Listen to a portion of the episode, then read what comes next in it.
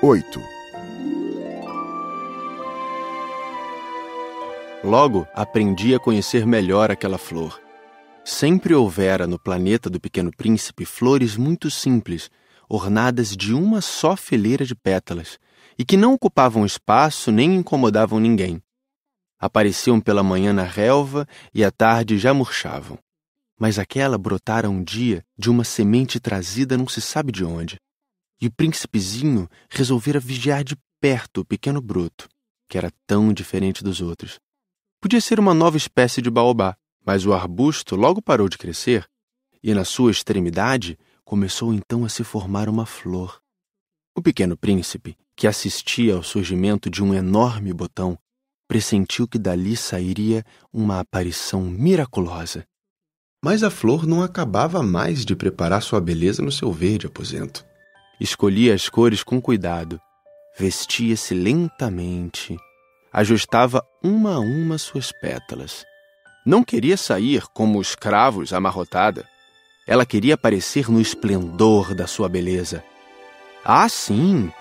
Sua misteriosa toilette, portanto, demorara alguns dias. E eis que numa manhã, justamente à hora do sol nascer, ela se mostrou. E ela, que se preparara com tanto esmero, disse bocejando: Ah, eu acabo de despertar. Desculpa, estou ainda toda despenteada. O príncipezinho, então, não pôde conter o seu espanto. Como és bonita! É verdade. E nasci ao mesmo tempo que o sol. O pequeno príncipe percebeu logo que a flor não era modesta, mas ela era tão envolvente. Creio que é hora do café da manhã. Tu poderias cuidar de mim. E o príncipezinho, atordoado, tendo ido buscar um regador com água fresca, aguou a flor. Assim, ela logo começou a atormentá-lo com sua doentia vaidade. Um dia, por exemplo, falando dos seus quatro espinhos, dissera ao pequeno príncipe: Os tigres, eles podem aparecer com suas garras. Não há tigres no meu planeta. Além disso, tigres não comem ervas. Não sou uma erva. Perdoa-me. Não tenho receio dos tigres, mas tenho horror das correntes de ar. Não terias, por acaso, um paravento? Horror das correntes de ar. Isso não é bom para uma planta. É bem complicada essa flor.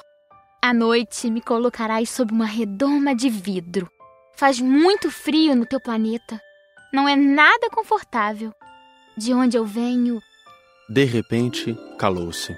Viera em forma de semente. Não pudera conhecer nada dos outros mundos.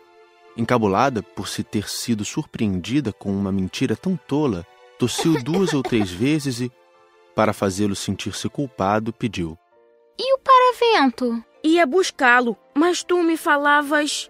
Então ela forçou a tosse para causar-lhe remorso. Assim, o príncipezinho, apesar da sinceridade do seu amor, logo começara a duvidar dela. Levara a sério palavras sem importância, e isto o fez sentir-se muito infeliz. Não devia tê-la escutado. Confessou-me um dia.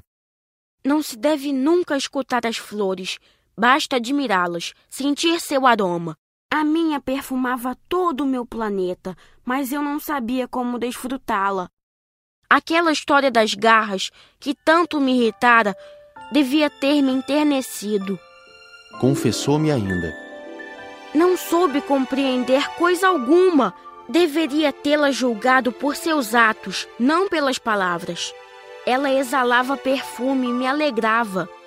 Não podia jamais tê-la abandonado. Deveria ter percebido sua ternura por trás daquelas tolas mentiras. As flores são tão contraditórias. Mas eu era jovem demais para saber amá-la.